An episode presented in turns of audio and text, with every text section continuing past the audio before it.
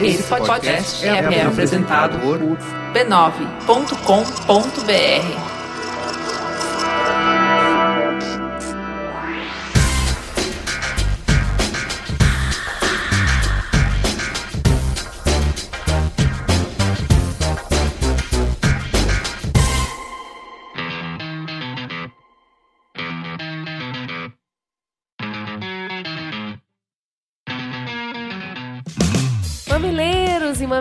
Sejam bem-vindos ao Mamilos número 47. Esse seu podcast para tratar de temas polêmicos da internet com respeito, empatia e pitadas de bom humor. Eu sou a Cris Bartes e essa é minha amiga de bancada, Juva Lauer. E juntas vamos trazer vocês para mais que informações, vamos fazer provocações. Você que nos ouve sempre pensa, ai, ah, depois eu escrevo para elas, chegou a hora. Entre em contato conosco. Canal é o que não falta. Pode ser pelo Facebook do Mamilos, no Twitter ou no Periscope no perfil mamilospod. Também tem Pinterest, pinterest.com/mamilospod. Ou você pode mandar aquele tradicional e-mail no mamilos@b9.com.br. E pode contribuir com esse projeto pelo Patreon no patreon.com/mamilos. Mas não faça o seu contato agora. Temos mais um canal, porque canal pouco é bobagem. E no meio dessa onda toda, não é que com a ajuda da nossa nova equipe de voluntários, agora você também pode seguir o Mamilos no Instagram? É verdade, amiguinho.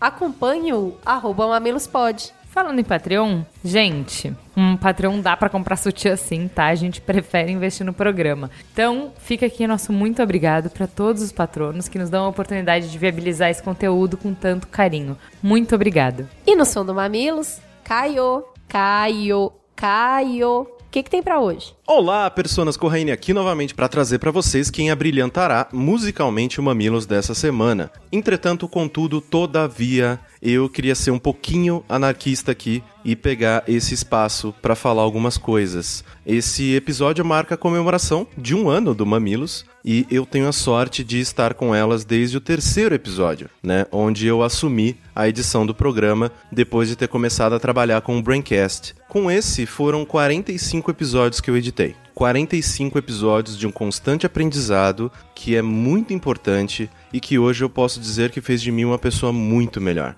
Então, nessa data tão querida, eu só queria deixar um beijo extremamente carinhoso para as duas melhores chefes e amigas que eu já tive. É um orgulho, um prazer e um privilégio estar aqui com vocês todas as semanas. Eu amo muito vocês duas, eu amo muito esse projeto e eu tenho certeza de que milhares de pessoas por todo mundo também se sentem assim. Agora, de volta para a minha coleira, eu preciso dizer para vocês enviarem as suas dicas musicais para o e-mail sondomamilos@b9.com.br, sondomamilos@b9.com.br. Essa semana a gente vai ouvir o projeto Rivera, um grupo de pop, rock e folk lá do Ceará, cujas letras remetem ao interior do Nordeste. Então, fiquem aí com o Projeto Rivera, no som do Mamilos.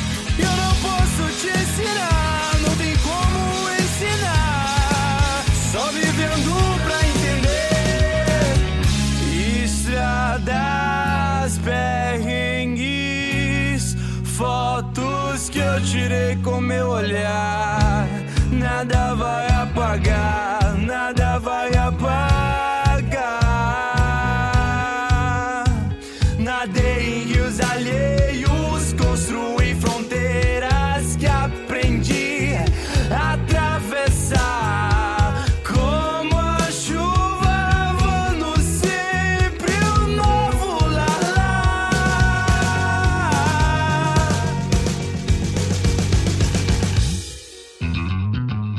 Beijo para, primeiro, um gigante obrigado para o grupo de mamileiros e mamiletes que estão nos ajudando a profissionalizar nossas capas e posts. É uma galera muito especial que está aprontando altas confusões. Quem é, Cris? Robson Bravo, Doug Lobo, Renan Fanelli, Jéssica Correia, Raila Carvalho, Luiz Amorim, Guilherme Alvim, a Cássia de Almeida, Vanessa Oliveira, Juliane Matheus Costa, Tati Mamprim, Felipe Mota, Juliana Claudino, Ana Carol, Johnny Miller, Fernando Edson de Souza, Thiago Avarenga, Ingrid Niara Ortega, Fábio, Fernanda de Almeida Coelha, Vanessa Dante Santos, Fernando de Almeida Coelho. Alexander Decker. E também vamos para um beijo para Porto Velho, em Rondônia. Beijo pra Itu, São Paulo. Um beijo pra Quixadá, no Ceará. Madalena, mãe do Lucas. Pra Vila São Pedro, distrito de Jucás. Fica no interior do Ceará, que tem só 6 mil habitantes, mas entre eles está a mamilete Erislaine. Beijo, Eri. E vamos começar o merchan com um merchan mamilético. Gente do céu, não é que nós saímos no Estadão, menino? E é, olha só, só a nossa foto, só nosso corpinho bonito. Na verdade, quem saiu foi o AG, o marido da Cris, e o Bressani, que tiraram fotos muito legais da nossa equipe no Mamilos Pub. E aí a nossa foto era tão legal que eles usaram para ilustrar a matéria. Mas o que a gente falou que é bom, Nada, meia hora de entrevista e saiu uma gracinha da Cris, foi isso. eu fui vítima, eu tô- fui- tô sendo zoada, amplamente zoada no trabalho. Porque eu quero deixar bem claro pra vocês, a pergunta era assim, mas vocês ganham dinheiro com isso? E a gente virou e falou assim, não, nem pra comprar um sutiã. A gente tem nossa própria carreira, a gente faz isso como uma realização pessoal e a gente tem o Patreon pra reverter pro próprio programa, pra divulgar o programa. O que que saiu? Podcast não dá dinheiro nem pra comprar sutiã. Mas pelo menos valeu pela divulgação, a gente ficou, mostrou pra mãe, tá valendo, foi massa. O que mais? O Mamilos foi convidado para conduzir o painel sobre gênero na publicidade na desconferência de planejamento do GP em dezembro. É uma honra para a gente participar desse evento, que conta com a presença de quem? Meu Deus do céu. E agora? Ai, ai, ai. Fernando Fernando Haddad, Haddad. beijo Haddad, e o Pondé como palestrante, principalmente para discutir um tema que é tão polêmico e necessário que você sabe que a gente gosta de falar sobre isso. Já está confirmada a participação no nosso painel da Carla, que é diretora de planejamento da Reds, que acabou de divulgar uma pesquisa sobre representatividade na publicidade. A pesquisa é super legal, eu já fiz um post sobre isso no B9, se você ainda não leu, leia. A gente está super empolgada. Quem é planejamento não pode perder esse evento. E além disso, gente, preciso falar do workshop Nine. As vagas se esgotaram quando eu não tinha nem conseguido colocar a descrição, o programa ainda. Esgotou. E aí, desespero, dor de barriga. Eu falei, não, gente, calma, pera, vamos abrir uma outra lista e tal. Só que é o seguinte. A lista de espera do primeiro curso já esgotaria a segunda data. Então, se você quer participar, corre, porque quem pagar primeiro confirma as vagas. Provável que quando esse programa for no ar na sexta, tenha pouquíssimas, pouquíssimas vagas se tiver. Então, assim, se você quer participar, corre. Mas, assim, por acaso, se quando esse programa for ao ar já estiver esgotado, não fique triste. Ano que vem a Não gente rasga os seus cupons. a gente volta. A única coisa é que, assim, esse ano os preços são promocionais, porque a gente tá testando, tá testando o formato e tal. Ano que vem ele vai vir com o preço dos Workshop 9, que vocês já conhecem. Então, quem conseguir participar esse ano, vale a pena. Vai ser melhor esse ano. Mas não fique triste, não é a única oportunidade na vida, ainda estarei por aqui com vocês, ok? Vamos pro Fala Que Eu Discuto?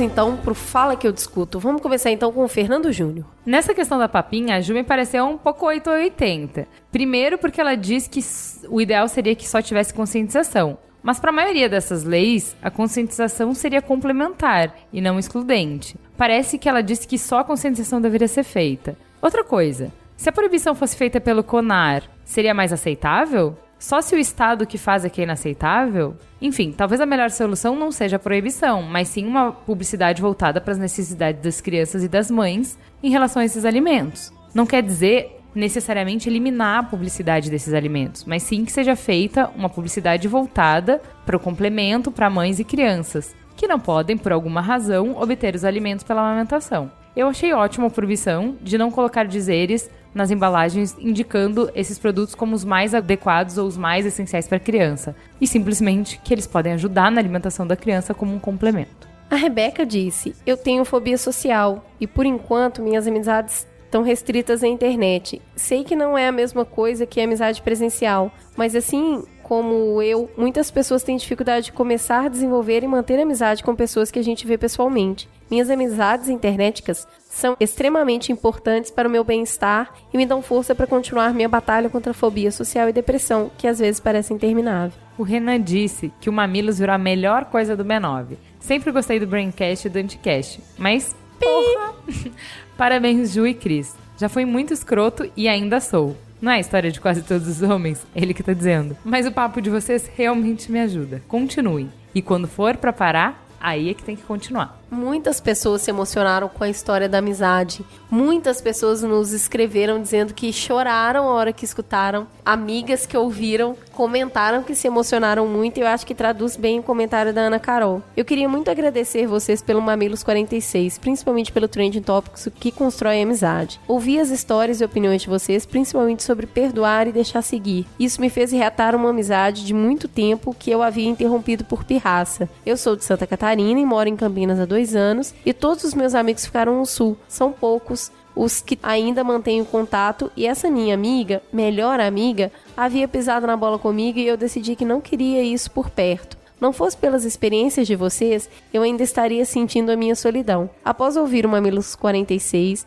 chamei ela no Facebook e batemos um maior papo. Pedi desculpa por ter deixado ela de lado e, como uma boa amizade, tudo voltou ao normal. Obrigada, Mamilos, por trazer tanto amor para nossas vidas. Ai, que fofo! sair e desliga o celular que a banda vai passar.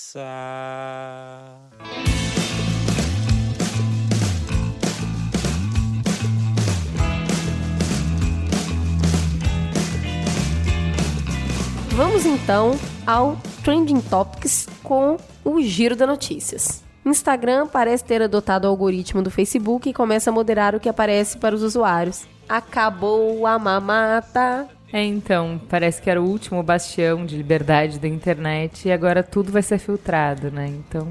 Tudo será filtrado contra você no tribunal. Aplicativo para o Bolsa Família lançado pela Caixa Econômica Federal levanta polêmica. A mim me parece a sede interminável do governo por aplicativos mobile que nunca serão usados. É, é um problema para quem trabalha com isso. Só do governo, né? Ainda bem.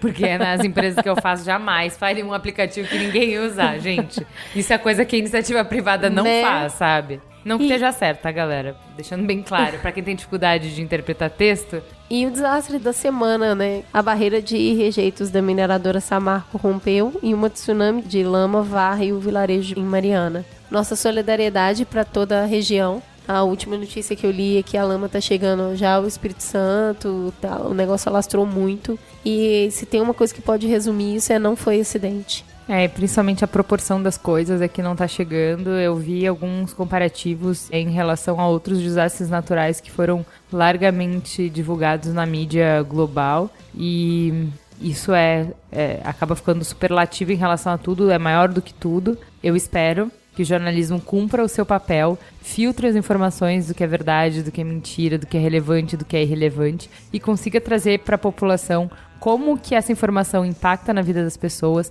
qual é a consequência, porque o que eu escuto é que vai demorar 10 anos para a fauna e para a flora se restabelecerem. Você tem famílias, comunidades, vidas impactadas diretamente, empresas que não estão conseguindo trabalhar. Então, assim, tá faltando um trabalho grande de jornalismo aí para nos ajudar a interpretar o que está acontecendo. E agora vamos ao tema principal do Trending Topics. Qual é, Juliana? O único tema dessa semana, esse é um Mamilos especial comemorativo ao nosso aniversário. O Mamilos está completando um ano. E parabéns para nós. E aí, o que a gente quer nesse programa, a gente sabe que muita gente chegou no meio do caminho, a gente sabe que tem gente chegando todos os dias. Então a gente quer falar um pouquinho sobre a nossa história, da onde a gente veio, quem nós somos, Para onde vamos? pra onde vamos. O que que a gente já fez, que se você chegou no meio do caminho vale a pena voltar e escutar. Enfim, vai aqui uma edição especial, Mamilos. A gente vai começar com uma entrevista que a gente deu pro PH Santos, que conta como a gente se conheceu, como começou o Mamilos, por que Mamilos, de onde que saiu esse nome, que é o que todo mundo quer saber,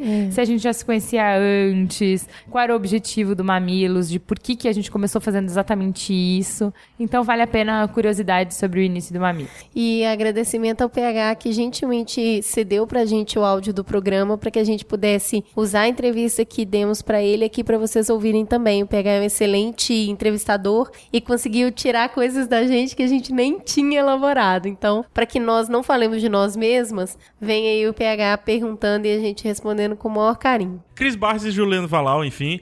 Eu posso chamar vocês de, de meninas, assim, ficar chamando as meninas Eu acho super gentil. É. Eu prefiro que a senhora do mamilo. Então, tá aí as meninas do Mamilos. O meu podcast preferido do momento. Mentira, Ah, que- sério? Você fala isso pra Você todos? diz isso pra todas. Certeza. Procure, procure. Ó, eu, eu quando eu gravei com, deixa eu me lembrar, com o nome disso é Mundo, Esse é o preferido. Você falou que era É, seu preferido ele e eu é- fui ouvir. é, eu vou falar, eu vou falar, o Felipe Teixeira vai me ouvir.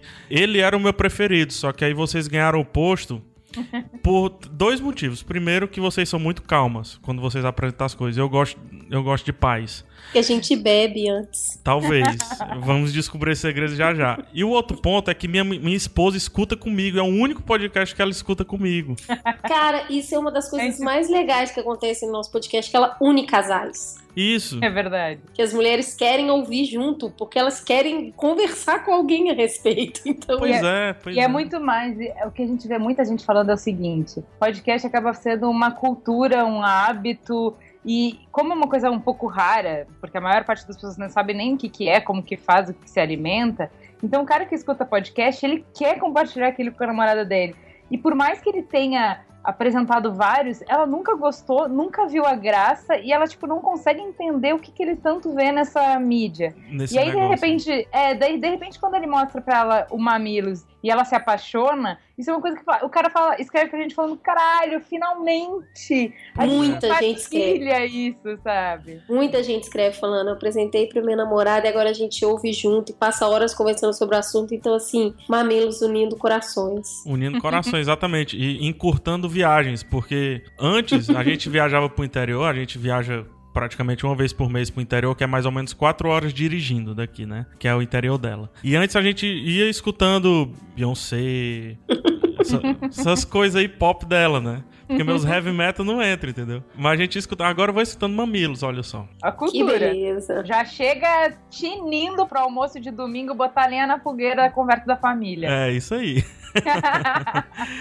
Enfim, gente, já o momento babação já foi aqui, né? Eu queria que vocês definissem o mamilos pra quem não conhece. Eu poderia fazer um texto aqui gigante sobre o mamilos, todo o meu amor e tudo mais, mas melhor é escutar da boca de vocês. O Mamilos é um podcast criado para discutir os temas polêmicos da semana com inteligência, bom humor, empatia e respeito. Então, a nossa ideia com o podcast foi criar um espaço de encontro para unir pessoas com pontos de vista muito diferentes, para que elas se escutassem e conseguissem entender o ponto de vista do outro. Entendeu? Então, a, a nossa ideia não é um debate, não é para alguém ganhar. É um lugar para a gente conseguir entender por que será que aquele meu amigo que é tão legal pode votar num partido tão corrupto? E por que será que aquele meu amigo que é tão bacana pode ser contra a ciclofaixa? E como é que vocês conseguem não quebrar esse limiar que, que tu falou aí? Como é que vocês não conseguem partir, por exemplo, eu partiria algumas vezes na minha vida pra agressão.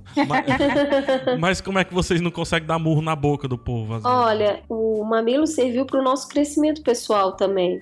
É um exercício diário que a gente tem que fazer, porque foi a proposta que nós nos fizemos para levar uma conversa de qualidade de alto nível para as pessoas. Então, não vou te falar que às vezes não me dá vontade de dar uma cabeçada no nariz do convidado, mas não vai pegar bem. Então, assim, e é legal porque faz você exercitar melhores argumentos e tranquilidade. E, assim, o Mamilos, ele, ele acaba tendo um segundo viés também, que é de aprofundamento. Muitas vezes a gente leva um tema que a gente consegue claramente colocar prós e contras, Uhum. e outros temas a gente coloca mais para conhecer melhor, é expandir mesmo o seu universo de conhecimento. Que é o caso, por exemplo, de quando a gente falou sobre morte, foi quando a gente falou, não tem ninguém, tá todo mundo contra a morte, mas a gente foi lá entender um pouco melhor esse universo. Quando a gente falou também sobre síndrome de Down, a gente acabou expandindo o conhecimento sobre esse assunto. Então a gente tem essa parte sim de ouça o colega e tem a outra faceta do programa que é expanda seus conhecimentos sobre um tema que talvez você acredite que não esteja diretamente ligado a você, mas que vai enriquecer o seu conhecimento e, e a sua convivência, vai melhorar a sua convivência com as outras pessoas. Então, assim, às vezes,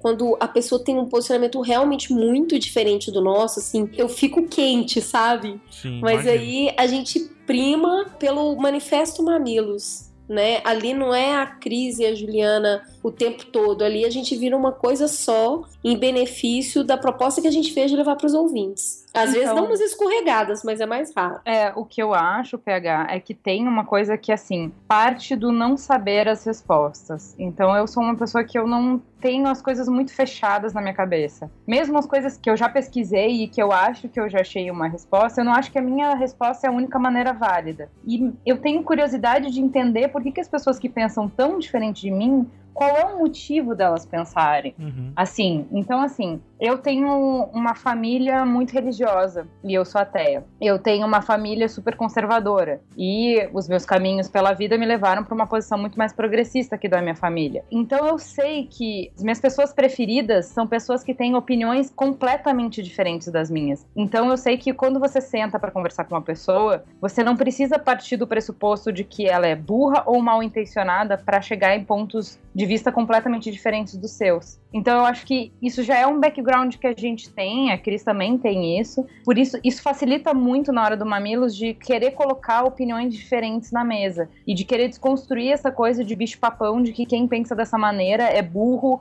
ou não é politizado ou é, Não é uma boa pessoa. não é uma boa pessoa, entendeu? Então, assim, esse discurso polarizado tava me incomodando muito. Quando a gente começou o Mamilos foi logo depois das eleições. Então, eu me fazia muito questionamento de assim, eu tava perdendo amigos ou, ou assim, deixando de querer bem pessoas pelas opiniões que elas colocavam na timeline. E aí eu fiquei parei muito pra pensar sobre isso porque assim, cara, pera, só um pouquinho será que tá certo? Tipo, ah, mas eu não preciso ser amiga desse tipo de gente. E aí eu fiquei, será que a gente não tá ficando cada vez mais intolerante? E isso tava muito na minha cabeça quando a gente criou o Mamilos. Então isso acabou indo muito pro Mamilos. A gente, quase todo o programa fala sobre tolerância. Sobre calma, escuta, escuta além do que o cara disse, escuta o que ele quis dizer, vai até onde ele tá e olha as coisas do jeito que ele vê para você entender ele também. Então tem muito a ver com o nosso momento de vida também. O Mamilos reflete o que eu e a Cris somos. Sim. E assim, eu não sou a senhora da verdade, sabe? Eu não, eu não, eu não tenho todas as respostas.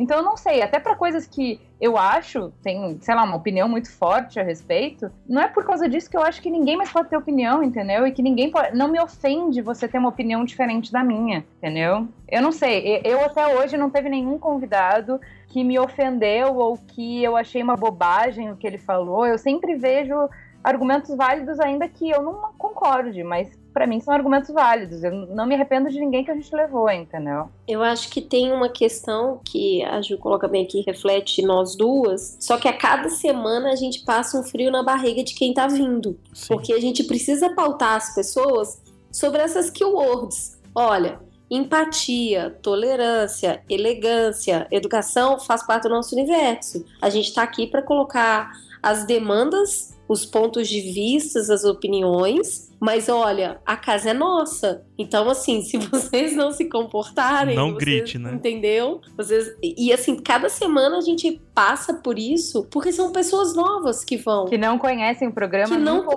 ouviram. um monte de gente que nunca ouviu falar. Então, assim, Sabe a gente. é podcast. Ou seja, a gente tem mais sorte que juízo.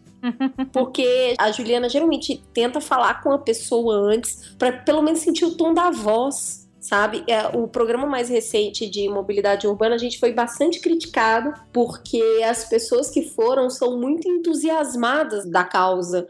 Então, assim, o que acontece é que a pessoa pode ter uma opinião completamente diferente da sua, acreditar em coisas completamente diferentes, só que a forma como essas pessoas colocam é o que agrega ou afasta a audiência. Sim. Então, assim, o cara pode estar falando os maiores absurdos, mas se a cara, a- a- o cara tá colocando absurdos no meu ponto de vista, né? é, Vai contra completamente o que eu acredito, como pessoa. Mas o cara tá colocando de um jeito respeitoso, ele é bem fundamentado no que ele pensa, as pessoas aceitam. Agora, se a pessoa chega lá, ela pode até estar bem fundamentada, igual foi o caso do mobilidade, mas essa pessoa é muito entusiasmada e ela é irônica, e a galera sente no ar que tá cagando regra, nossa, aí dá problema. É, o que eu acho, PH, é que assim, bom programa e mau programa depende mais do nosso preparo, às vezes, do que da qualidade do convidado. Porque, por exemplo, quando eu estudei muito antes, eu tô preparada, mesmo que eu não consiga pessoas para fazer o contraponto, eu vou pautar as pessoas, a pergunta, eu vou conduzir. Então eu faço o contraponto lá. Então,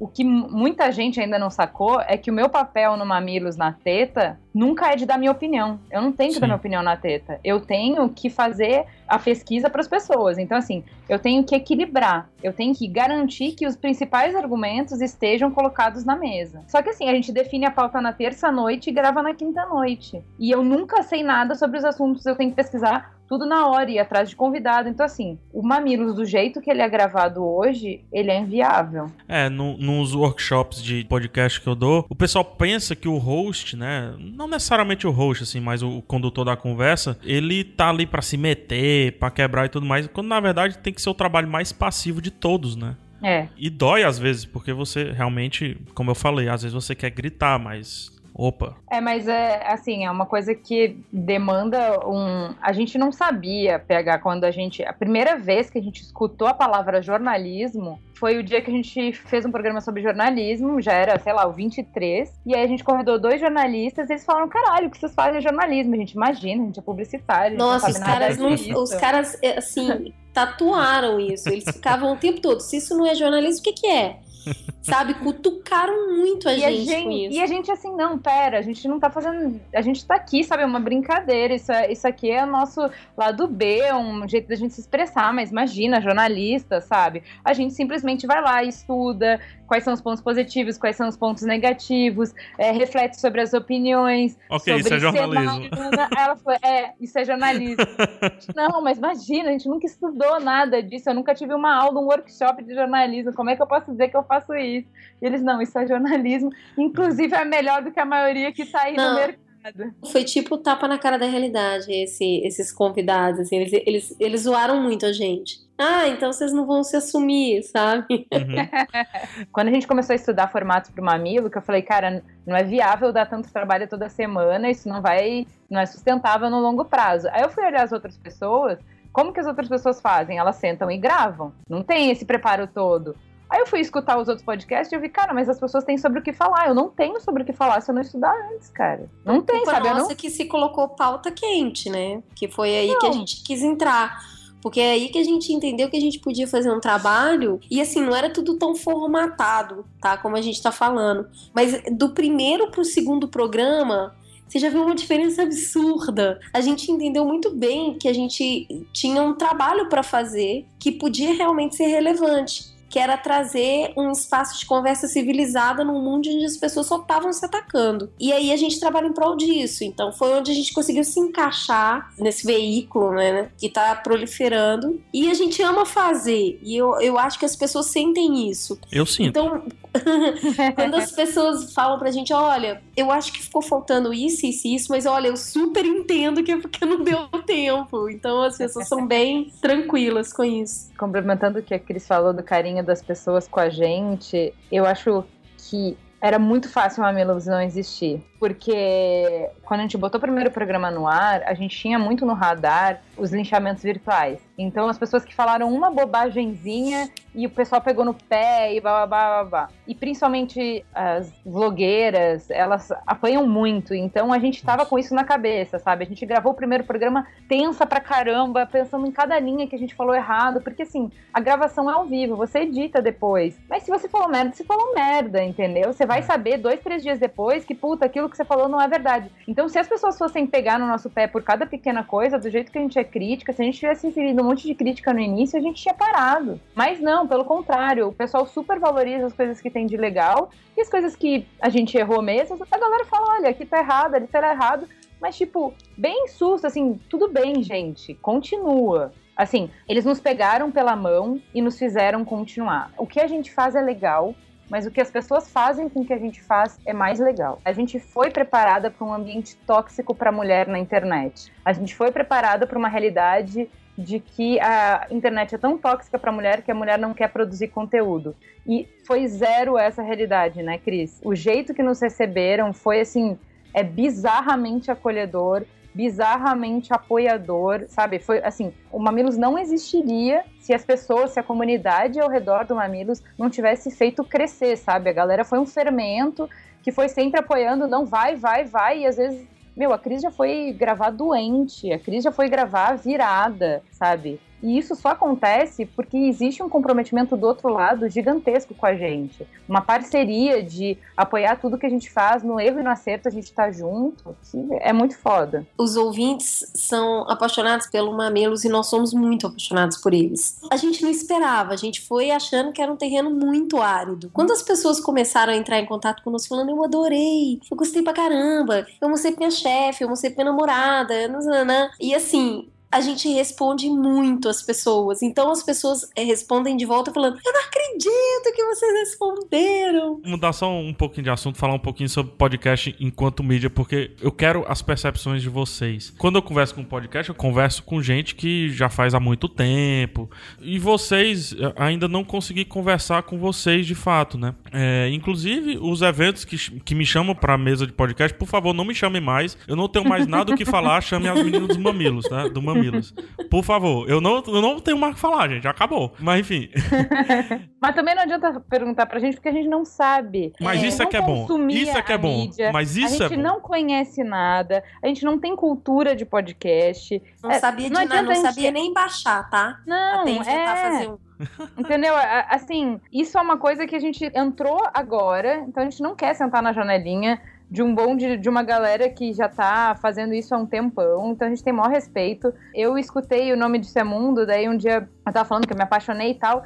E aí eles falaram, nossa, meu Deus, um elogio de vocês, vale muito. Eu, É. falei, de... eu falei, de quem, cara pálida? Quem sou eu? Eu sou a menina que entrou ontem, você tá aqui há um tempão, eu que não sei nada. Eles fazem um trabalho incrível, a gente adora. A Ju que me apresentou. Ah, Mas é é justamente por isso que é bom vocês na mesa de discussão com arruma de gente que teoricamente sabe, entendeu? Porque talvez não saiba tanto. Talvez eu- é é porque vocês, ó, vocês chegam com, acho que com cinco, seis programas eu, eu já já dizia pra todo mundo, cara, o Mamilos é diferenciado. Mamilos é diferenciado. Fica ligado, escuta e tudo mais. Por quê? Porque vocês. Tudo bem que vocês não querem sentar na janela. Então, sou eu que estou falando. Eu, PH, estou falando. Por favor, briguem comigo. Vocês estão na janela. Porque vocês já fazem um barulho muito grande. Vocês são considerados pelos próprios podcasts como algo relevante pra mídia também. Por quê? Mesmo que vocês digam que não, não isso, não aquilo, ok. Mas o que é que vocês fizeram então pra os próximos fazerem ou eu fazer, entendeu? O que é que vocês fizeram? Por favor, me diz. Tem, tem um segredo aí.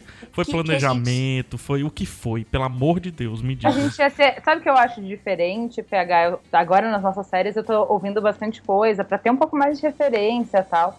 E eu acho que uma diferença, primeiro, são as características de personalidade minha Sim. da Cris, essa coisa de ser queridinha, tal, que você fala assim. Esse é o nosso jeito, é como a gente é. Eu sou tosca, eu não sou querida, né? Mas é o nosso jeito. E eu acho que o que mais diferencia o Mamilos de outros podcasts é que a gente é CDF. Eu e a Cris, são, você juntou duas CDFs. A gente não é nerd, a gente não sabe nada do mundo de nerd, não vem perguntar de game, de gibi, desculpa, quadrinhos. Não, gibi mesmo, gibi mesmo. Pelo É, a gente não sabe, a gente não entende essas coisas. Mas a gente é CDF. A gente é daquelas que estuda, que faz direitinho, que, sabe. É... Cara, nossas pautas são fofas. Tem negrito, tem sublinhado, tudo alinhado, sabe? Que Tudo vergonha. Não, quando, quando eu, quando eu falei, ah, Cris, tem uma ideia. A ideia é o nome do podcast, os blocos e nanana. No dia seguinte, a Cris tinha um plano de negócio. Ah, não, sério. PPH, PPT. Ela fez, sabe, É todos os Keynote, tá? de- Não é PPT. É, Keynote, bem melhor. Sabe, mas assim, estratégia, objetivo, público-alvo, por que, que é relevante. Eu acho que isso é uma- um super diferencial do Mamilos para os outros. Duvido que no dia que alguém teve uma ideia, tenha feito um plano de negócios, entendeu? Que não é, infelizmente, a gente nunca pensou na parte financeira. Mas a gente tinha muito claro para onde a gente queria ir, e, e eu acho que uma diferença do Mamilos é que a gente não acha que a gente pode tomar o teu tempo, que é o que você tem de mais precioso, para não te agregar nada. Então, no final de todo o programa, a gente tem que ter aprendido muito. Então, o Mamilos é uma coisa que a gente faz para a gente se realizar, mas que a gente tem chefe, que a gente tem cliente, que a gente tem uma série de limitações. O Mamilos é o nosso espaço de poder fazer as coisas do jeito que a gente acha que deveria ser, do jeito que a gente acredita. Então tem uma energia colocada aí, um tempo, um talento, um cuidado, que eu acho que é um puta diferencial. Não acho que todos tenham isso. Nossa, eu, tenho, eu, eu tô com nojo de vocês. Vocês fizeram keynote, de, vocês fizeram plano de negócio. Né? Fizemos, todo bonitinho, Vou anotar formatado, aqui já. bacana.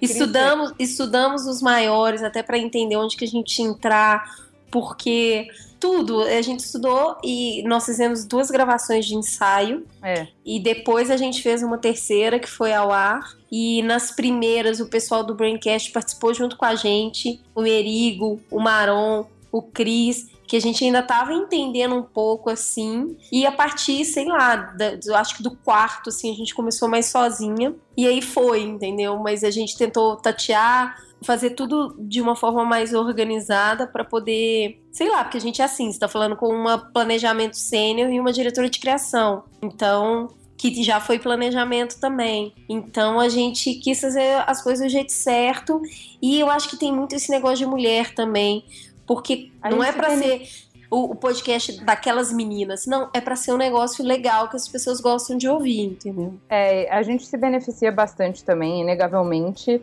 da experiência que tem de estar dentro do B9, que é de gente que sabe fazer. Então, a gente tem uma rede de conhecidos que ajuda muito no início. Então, por exemplo, mesmo com conteúdo tão legal que a gente tem, se fosse eu e a Cris colocando no nosso site esse conteúdo, quantos ouvintes a gente teria hoje?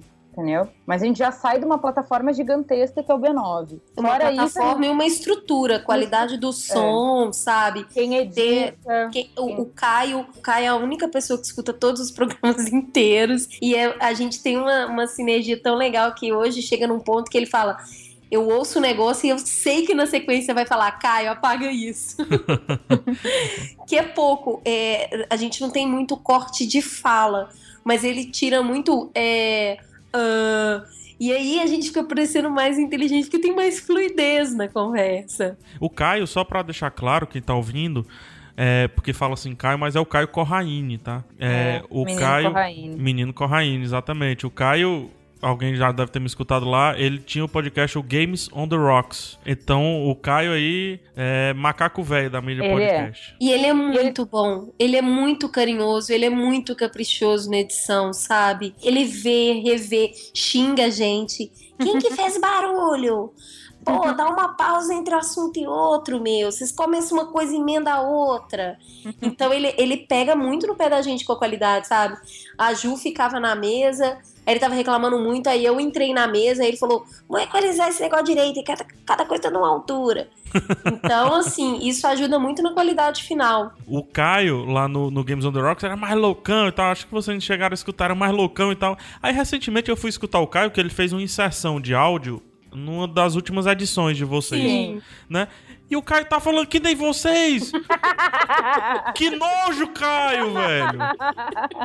O que é que vocês fizeram com o meu menino? Pois é, gente, é isso. É, mas é, é, assim, foi ele, o Merigo, o Ale, que a gente conversava muito com ele, o Cris. Então, assim, a gente E a parte. é, são, são pessoas que a gente conversou muito sobre como fazer, o que fazer, sobre o que era bom.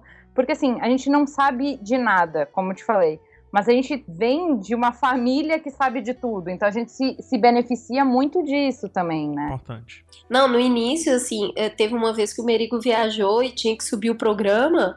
Foi o Yasuda que ajudou. Se o Yasuda não tivesse, ele não ia subir o programa, sabe? Então, essa parte técnica, essa parte da fala mesmo, a gente teve muita ajuda. Bons professores. No início foi muito sofrido, PH. Não era prazeroso a gravação. Aham. Porque era muito tenso. Muita porque coisa que se preocupar, né? é, era a técnica do som que a gente não dominava, era o assunto que a gente não dominava. Então, sabe quando você estuda para uma prova que você estuda tudo na noite anterior? Então, que simplesmente se alguém te interromper, você vai esquecer toda a linha de raciocínio e você não vai mais lembrar? Aham. Porque no dia seguinte você não lembra mais da matéria. Então, era assim. Como conseguir conciliar todo aquele monte de conteúdo que eu precisava despejar em uma hora e meia e ainda fazer a dinâmica com o convidado que eu não tinha, nunca tinha feito uma entrevista, assim, não, eu não tinha a tarimba de conduzir, de quando interromper, de quando não interromper, de deixar as pessoas falarem, sabe? E era coisa demais para equilibrar. Então não era prazeroso, era tenso, era sabe, era sofrido. E a gente sempre saía de todos os programas falando esse programa ficou uma merda, devia ter falado isso, devia ter falado aquilo, e faltou falar isso. A gente sempre achava que era muito ruim, e a gente, assim, azucrinava o Caio. Caio, meu Deus, o que a gente vai fazer? Esse programa, vamos nos trucidar. Assim, a cada programa, como a gente começou com temas muito polêmicos, a gente falou, bom, é hoje que a internet vai nos crucificar. Então, assim, Falou de aborto. Foi o segundo programa. Bom, pronto, vamos ter que apagar nossos perfis, vamos nos crucificar e blá blá. Não aconteceu. Aí o segundo foi drogas. Falar de legalização de Agora drogas. Agora vai. Bom, agora É. vai. Vamos apanhar de tudo que é lado, né? Não, não foi. Aí, sei lá, lá pelo sexto foi pirataria. Eu levei um cara do Partido Pirata. E eu fiz o briefing, como eu tava com medo, porque eu não conhecia o cara. E do outro lado era uma advogada que era amiga, nossa, é a mulher do Maron. Aí, tipo assim, como ela tava como advogada expondo a prática profissional dela, se o cara fosse muito bom, ou muito, talvez até grosseiro, ou expusesse ela e tal, era profissional que tava exposta na internet. Sim. E eu não conhecia o cara. Então, tipo, eu fiz um briefing gigantesco com os dois, uma puta sabatina. Não pode, não é debate, é expor sua opinião, depois o amiguinho expõe a opinião, é com respeito, é com isso, com aquilo. E o cara era um gentleman. O cara era um doce de pessoa. Acabou que o programa ficou mais pro lado dela do que pra ele, porque ele ficou todo cheio de dedos. Aham. E eu falei, pronto, eu vou largar um programa sobre pirataria que tá mais pro lado do direito autoral do que pro pirata na internet. Vamos nos trucidar. É. E- E, não e assim, foi. E não foi. Então, Nunca assim, eu foi. acho que lá pelo 12 programa a gente já parou de esperar morrer, sabe? Tipo, Sim. a gente, já- a gente já começou a esperar que as pessoas iam gostar. E aí a gente começou a relaxar e aí a gravação passou a ser prazerosa, né, Cris? Foi. E assim, aí o prazer começou a ser a hora que o convidado chega. Porque até o cara chegar, você fica meio tenso. Se o cara te der bolo, você tá ferrado, né? Porque o nosso o Caio edita à noite e um pedaço da manhã pra pôr no ar. Aham. Então aí começa essa tensão.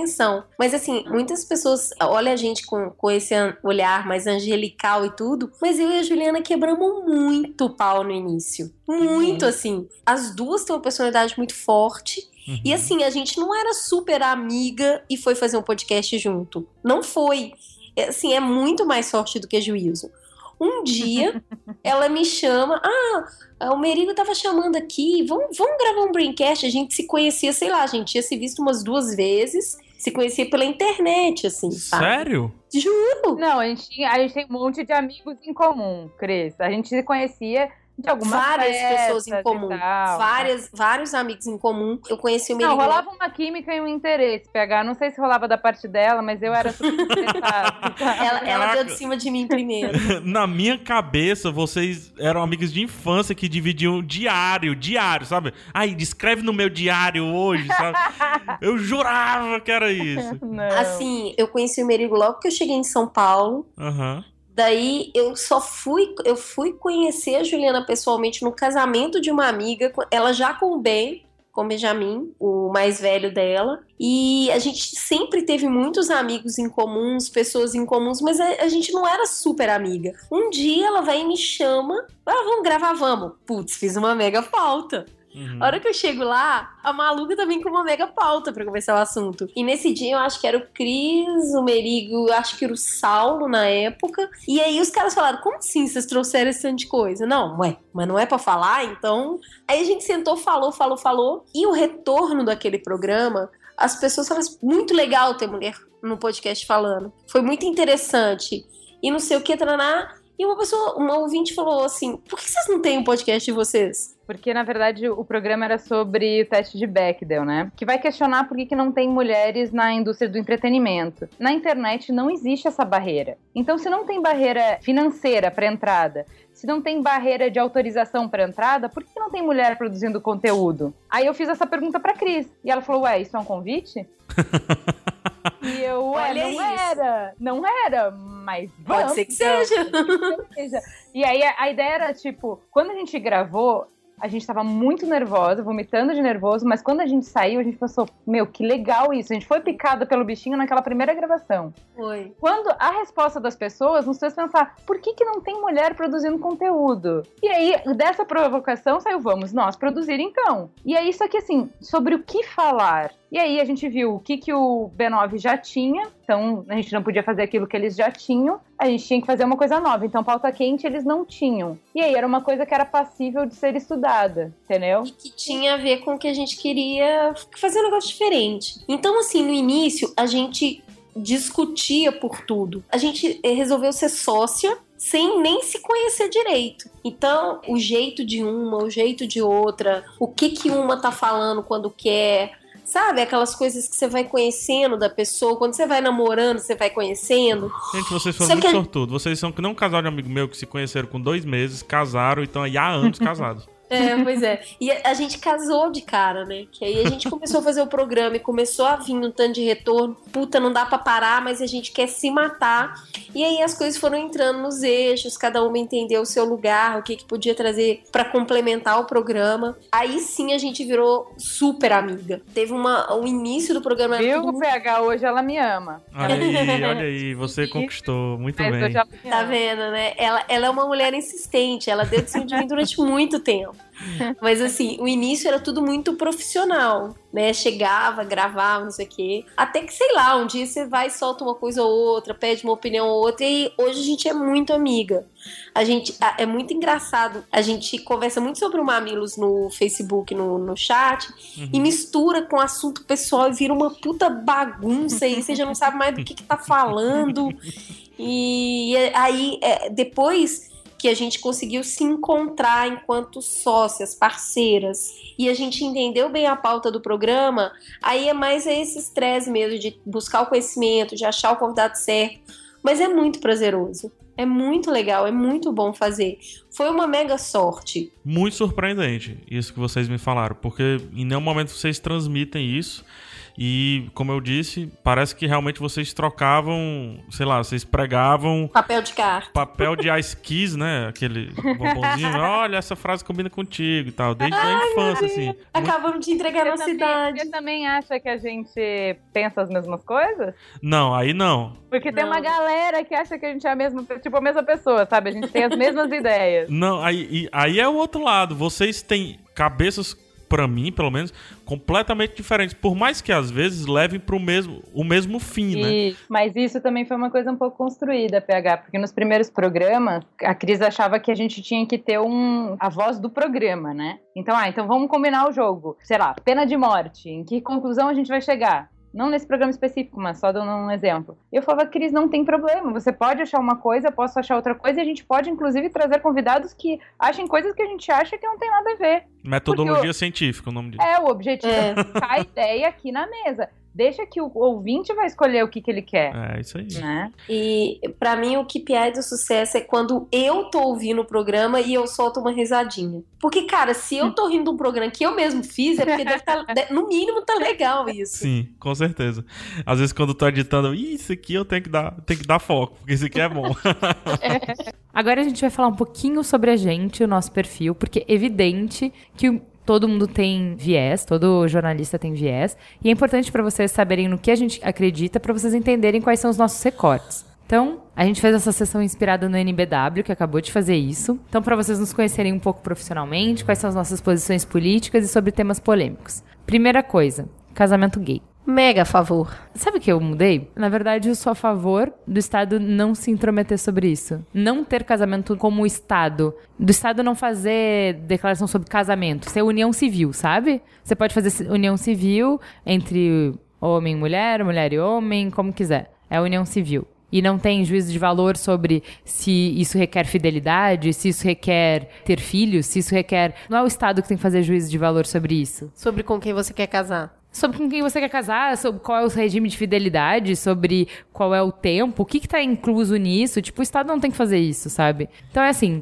você quer... Você Isso um... é, é tipo, isso apenas não é da sua conta. É. E aí, assim, a gente vai pro lado de sociedade, filosófico ou religioso da união entre casais. Então, assim, ah, se você acha que o casamento é só entre homem e mulher e que isso inclui exclusividade e que isso é pra vida toda, não, não, não, vai na igreja católica. Se você acha que é entre homem e mulher, porém pode separar em determinados modelos, tem essas e essas igrejas. Se você acha que pode ser homem ou mulher, não, não, não, aí tem essas e essas igrejas. É, eu aí acho você vê o que que difícil você você quer. querer conversar com isso. e Isso ser um problema se não tiver religiosidade envolvida. Se você tirar isso, que é o preceito que torna algumas pessoas contra, acabou o argumento. Não tem outro argumento que não seja envolver crenças pessoais. Então, apenas. Então, Sandel fala que, por exemplo, a gente acha super normal isso, tipo, ah, não, tanto faz, mas você pressupõe infidelidade no contrato de casamento. E isso também é uma coisa que é, discutível. Então, assim, como isso não é de alçada do Estado, sabe? Legislar sobre isso, pega o Estado e não, não se mete É, nisso e a vira, gente resolve quando em outra esfera. Eu acho que a pergunta deveria ser: você é a favor de qualquer pessoa ter direito civil? É muito mais do que a favor do casamento, né? É, É, um então. direito civil. Exato, mas daí não chama de casamento, entendeu? É união estável, é outra coisa. Chama, aí não, beleza, eu, aí eu Não casamento. problema nenhum de chamar de casamento. Aí Isso é um casamento. Mas aí é civil, não é do Estado. É, aí, é um- assim, é sociedade civil, entendeu? Aí, assim, ah, sei lá, eu vou fazer um oficiante, eu vou pegar o Elvis e vai me casar. O meu casamento é isso. Beleza. Não tem juízo de valor disso aí, entendeu? Aí é, é uma questão da sociedade pra se resolver. Não é político, o Estado não tem nada a ver com isso. Sobre aborto. Eu sou contra o aborto e a favor da descriminalização do aborto. Eu sou a favor da descriminalização e do aborto. Redução da maioridade penal. Eu sou contra a redução da maioridade penal. Contra a redução da maioridade penal. Lei do desarmamento. Sou a favor da lei de desarmamento. Droga, a gente é muito parecida. Eu sou a favor da lei do desarmamento. Drogas. Eu sou a favor da descriminalização das drogas. Também. Dois votos. Direita e esquerda. Putz, tô tão. Não sei. Tem hora, que eu, tem hora que eu concordo muito com o pensamento de direita, que eu acho que existe um, uma super proteção do Estado, de muitas vezes querer resolver as coisas pela canetada e não pelas vias de conscientização. Por outro lado, eu também não acredito num Estado totalmente livre, que se autorregulamenta e go, go, go. Tem hora que eu vejo exagero dos dois lados, então sei lá, dá pra falar que é meio centro, assim, mas eu acho que eu tendo mais pra esquerda. E entro até mais nisso, tá? Eu fico ofendida quando alguém fala que eu sou petista. Eu não acho que eu sou quê? petista. Por que isso porque, te ofende? Porque me parece que eu sou conivente com uma série de irregularidades, sabe? E eu não sou. Mas você pega mais leve com petista do que com Geraldinho? Sabe que eu não sei? Eu acho que pega sim. é, eu acho que rola uma antipatia terrível. E aí, assim, Porque. Nossa, eu tenho horror ao AS, né? Mas eu também tenho horror à política que o Lula tem feito. Eu acho que é uma política velha, não funciona mais, ele não pode mais fazer isso. Então, assim, foi um cara que eu já admirei muito. Então eu tenho tristeza, é diferente. Eu rejeito a AS e tenho tristeza de ver no que o Lula se tornou. Então, você é uma esquerda desiludida. você é uma esquerda desiludida. É, tipo, des- é, esquerda órfã, né? Preciso de uma nova coisa pra acreditar, porque eu não acredito mais, mas também não chego a ser. É que tem políticos de outros partidos que não sejam necessariamente. Eu concordo com algumas pessoas de direita. E aí eu fico me perguntando se na verdade não são as pessoas e não os partidos, sabe? Ou pelo menos como eles se posicionam. Ai, coisa tensa. eu sei, Juliana. Ao contrário da maioria da galera da direita, eu li a Ayn Rand e adorei. E fiquei apaixonada. Que escreveu A Revolta do Atlas, ou Quem é John Galt, como preferir. Que é um livro que ele é um elogio ao empreendedorismo, ao espírito empreendedor, ao espírito criativo, ao individualismo. E é um novelão, né? Mas na época eu falei, pô, é isso. E vi várias coisas que estavam ali no livro que eu via que me indignavam na sociedade e tal. E pra mim fazia total sentido. Eu já tinha lido há muito tempo Revolução dos Bichos, que mostra uma visão muito pragmática contra as ideias de esquerda, né? Na verdade, sim, ideias comunistas, socialistas, de que todo mundo pode ser igual, enfim. E aí juntou todas as coisas e parecia que tava tudo bem e tava tudo certo. E por muitos anos eu pedia contraponto para as pessoas, como ninguém nunca tinha lido o livro, ninguém nunca fez contraponto, beleza. Hoje a minha posição mais ma- eu não conseguia enxergar qual era a falha do livro e a falha do livro é a mesma do Revolução dos Bichos. A falha do sistema que ela propõe é a mesma falha que o Revolução dos Bichos aponta para o sistema comunista, que é a falha são as pessoas. Os sistemas funcionam se não fossem as falhas individuais das pessoas que coletivamente acabam com o sistema. Então, o que, que eu acho? Eu não acredito nas empresas ou no mercado como uma forma inteligente de resolver todos os problemas. Eu acho que existe uma tendência para destruição grande de que coisas burras aconteçam, a gente vê isso todos os dias no nosso trabalho, a gente vê isso, coisas que é perde, perde, todo mundo vai perder até que o sistema imploda, e se ninguém parar isso, se não parar a bola, a coisa não vai melhorar, então eu não consigo acreditar no livre mercado dessa maneira, mas eu também não tenho a fé pura que se a gente regular as coisas com o governo, isso vai se resolver, porque eu também não acredito no governo. Então, muito além da orfandade da Cris, que é a orfandade de um partido ou de um ideário, eu tenho uma orfandade de coisas para acreditar. Eu sou muito cética, eu não acredito em nada. Não consigo me ver como direita ou esquerda em função disso. Tem muitas coisas que eu aprecio na esquerda, preocupações que eu aprecio na esquerda, liberdades que eu aprecio na esquerda, e muitas coisas que eu aprecio na direita em questionamentos, assim. Então, eu não consigo me Eu acho que a colocar nesse dá um tapa na espectro, sua assim. cara, né? Dá um tapa na cara da realidade. Enquanto a esquerda muitas vezes quer ninar, sabe? Então eu, eu acho que é um bom contraponto, na verdade. É, mas eu enxergo que hoje o meu círculo é muito mais de esquerda e que isso molda o meu viés. Pra que time você torce? Grêmio, pra que time você torce? Cruzeiro. Qual que é a sua cor preferida? Não.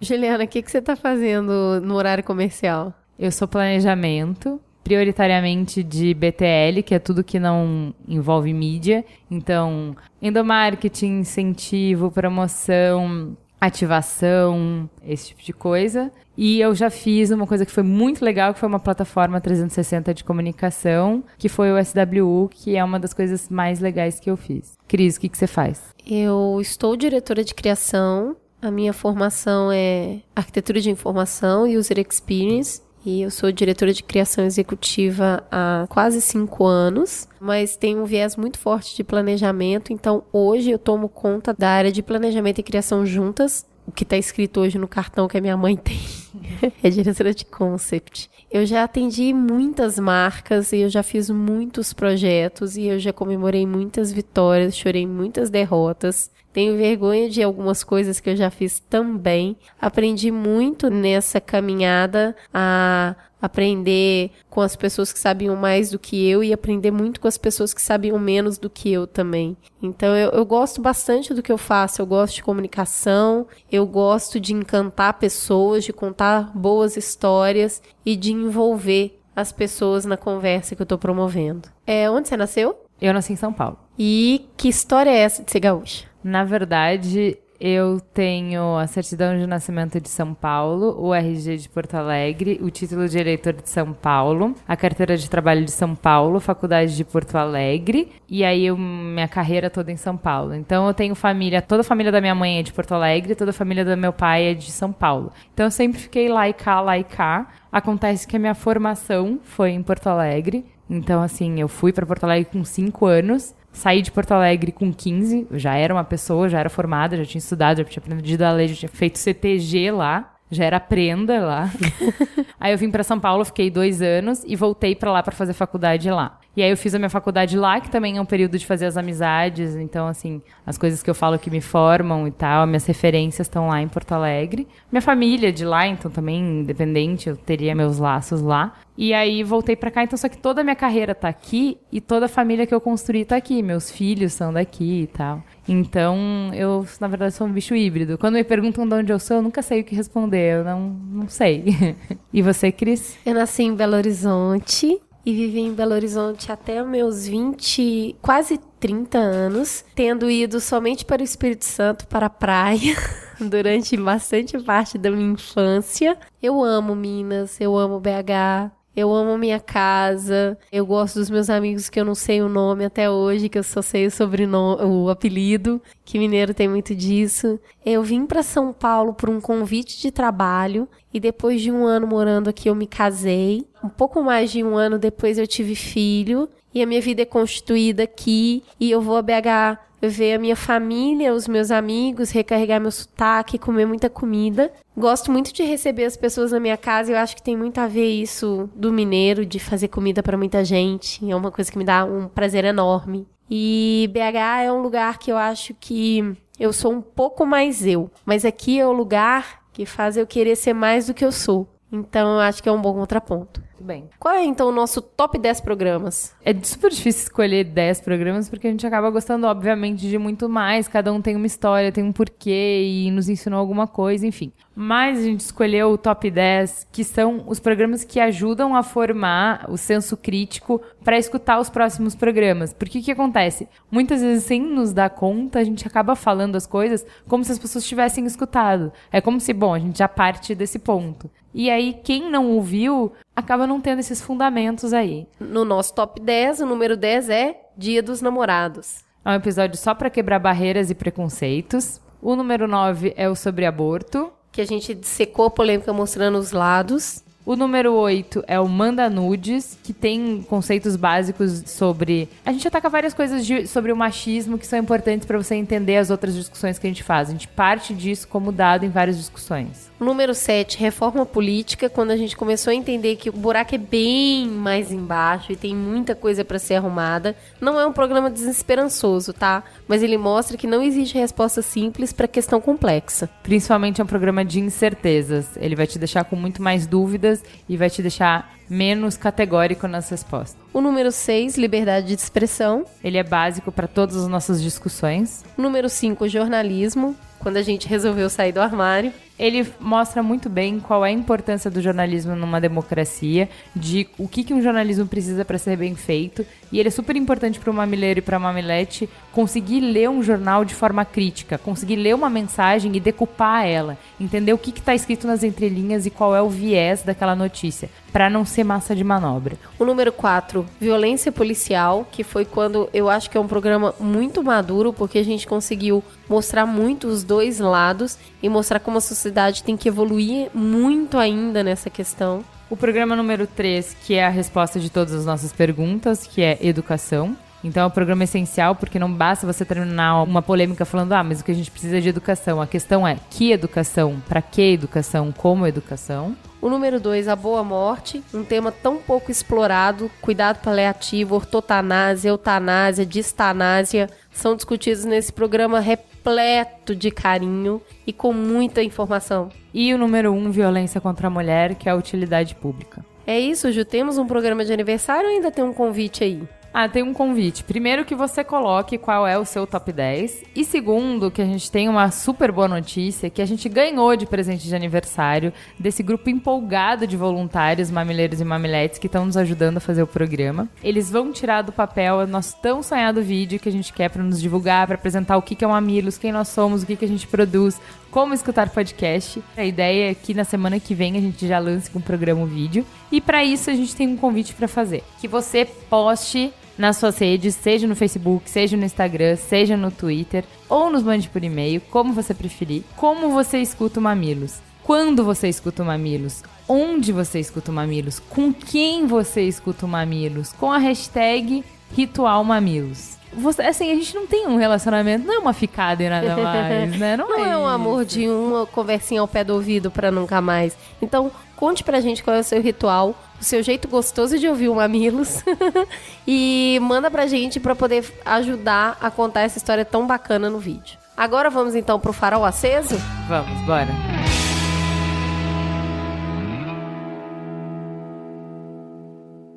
Quanto falta pra poder dizer que tudo que tu tinhas não foi feito pra guardar?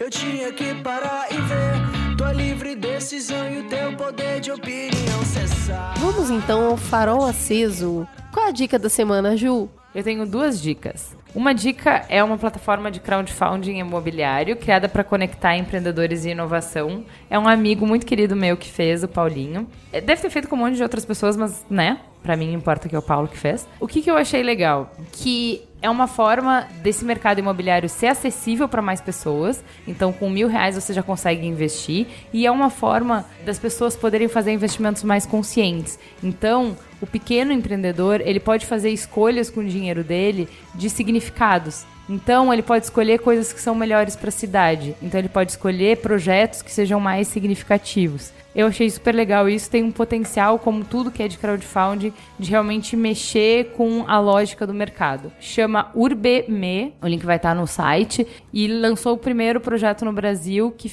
é um empreendimento da Vitacom na Vila Olímpia. Minha outra dica é um seriado que é o seguinte, gente, eu tava trabalhando demais, demais, demais nas últimas semanas, muito mesmo, não tava tendo tempo nenhum de lazer. E aí, na uma hora que eu conseguia, na semana, é, liberar, eu comecei a assistir o How to Get Away with Murder, da Shonda Rhimes também. Então, assim, que delícia você poder desligar o cérebro pra assistir um seriado, né? Não tem 300 referências, não é inteligente, não é difícil de consumir. É assim, como comparar pizza e batata frita com dom? Sabe, não é um ou outro. Cada um tem é, o seu valor, a sua importância. Tudo é bom. Mas quando você tá muito cansado, nada como uma boa pizza. E é isso que o How to Get Away with Murder é. Ele é um seriado delicioso, daquelas coisas cheias de erros de roteiro, mas que te deixa tão preso no roteiro que você quer logo ver o outro e o outro e o outro. É um 24 horas misturado com Guilty Pleasure do True Blood. É isso, gente. Isso vale super a pena. E a Shonda Rhimes, né? Aquela representatividade maneira de casal homossexual transando exatamente igual ao heterossexual. Então não é. Não tem um porquê na trama, eles simplesmente transam. É negros tendo o mesmo protagonismo e a mesma importância que brancos, mostrando cenas que você não vê em outros seriados. Então, assim, é uma coisa completamente fast food, mas que tem a sua relevância também. E você, Cris, o que, que você fez? Eu tenho trabalhado um pouco agora. Eu tava fazendo licitação, ocupa muito tempo, né? Mas eu tive a oportunidade esse final de semana de ir com a Tatá no circo. Até fiz um post sobre isso no Facebook. Eu amo circo. Eu amo circo. Eu quis fugir com circo assim desde uns 5 anos de idade. E na minha época, circo era muito chinfrim, cara. Era, tipo, muito detonado. Tinha aqueles leão que não tinha dente, sabe? Aquela coisa eu acho triste. Deprê. Eu acho tão deprê. Muito triste. E aí, só que na minha cabeça sempre foi legal, tá? E aí, eu fui no circo. O Circo Zani tá numa temporada especial no Memorial da América Latina com ingressos gratuitos. É só chegar um pouco cedo e conseguir o ingresso. É um negócio assim, eu vou colocar o link aqui pra vocês verem. Mas assim, eu amo o espetáculo, ainda mais agora que o negócio é renovado, que não tem essa tristeza de animais e tudo mais. É muito centrado, é, eles são quase atletas, né? Eles são atletas, na verdade. Aqueles corpos esculpidos de pessoas fazendo malabares e muita música e muita dança, mulheres maravilhosas, homens muito bonitos. Então, assim, eu achei extremamente divertido. É bem bacana mesmo para criança um pouquinho maior, assim, a partir dos 5 eu acredito que seja melhor. Mas o que eu queria recomendar é para o Brasil inteiro. Quem tiver acesso, vá ao circo. O circo é uma cultura muito bacana.